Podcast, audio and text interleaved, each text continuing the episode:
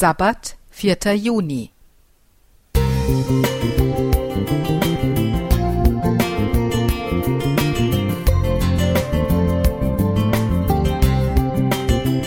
Ein kleiner Lichtblick für den Tag.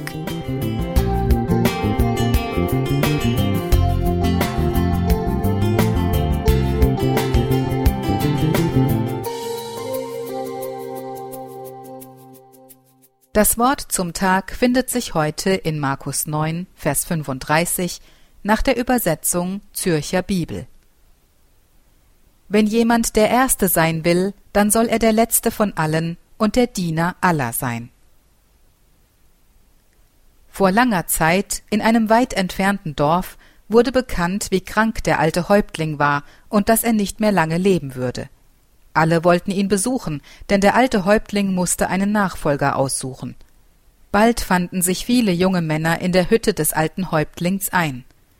Ich bin sehr tapfer, sagte einer, denn ich habe ganz allein einen Tiger in die Flucht geschlagen. Der Tiger war wohl nicht hungrig, sagte ein anderer. Ich allerdings bin sehr klug und kenne den Stammbaum von jeder Familie im Dorf.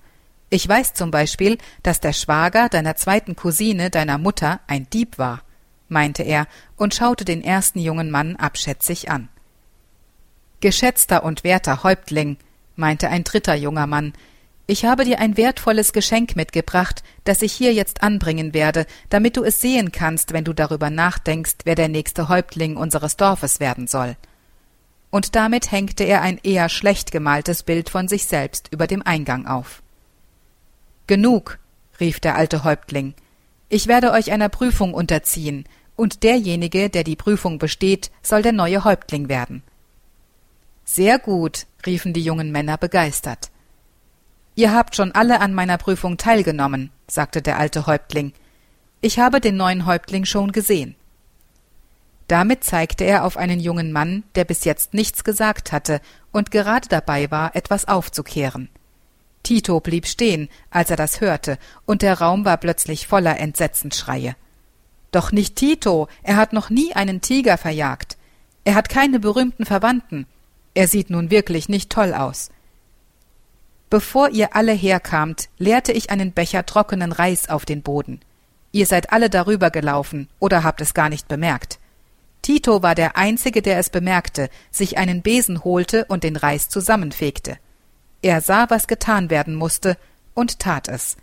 Wahrscheinlich dachte er sich, dass niemand es sehen würde, aber ich sah es. Titel oder Rampenlicht machen keine besonderen Menschen. Besondere Menschen sehen, was getan werden muss, und tun es, selbst wenn niemand hinschaut. Chantal J. Klingbeil